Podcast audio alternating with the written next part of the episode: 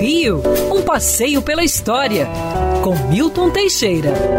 Amigo ouvinte, dia 5 de setembro de 1965, o governador Carlos Lacerda marcava o quarto centenário da cidade do Rio de Janeiro com a inauguração de um grande museu, o Museu da Imagem e do Som, o MIS.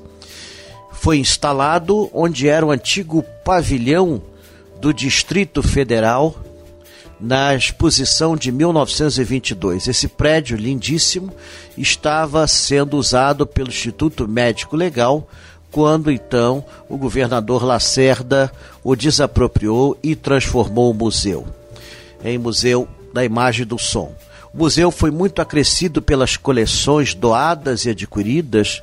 A coleção doada, talvez mais importante, seja do compositor Henrique Forez Domingues, o Almirante. Ali há vozes gravadas desde a época de Dom Pedro II. Por incrível que pareça, Dom Pedro II chegou a gravar vozes num aparelho de Edison até época recente. O museu realiza também sessões gravadas com figuras importantes da história da música popular brasileira e até do Brasil mesmo. Né? Esse, esse, esse tipo de gravação começou em 1966, em documentário, com filmes sonoros, e ocorre até hoje, agora já com vídeos digitalizados. O diretor que mais deu ensejo ao Museu da Imagem do Som foi o musicólogo Ricardo Cravo Albim. Durante a sua administração, o museu conquistou uma posição de proeminência no mundo.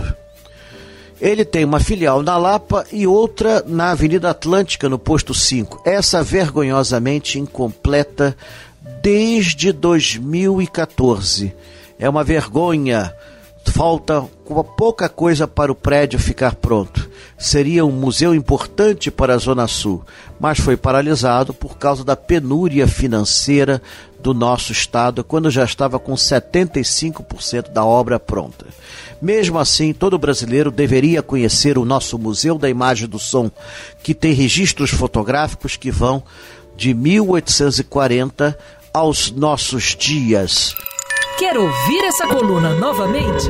É só procurar nas plataformas de streaming de áudio. Conheça mais dos podcasts da Band News FM Rio.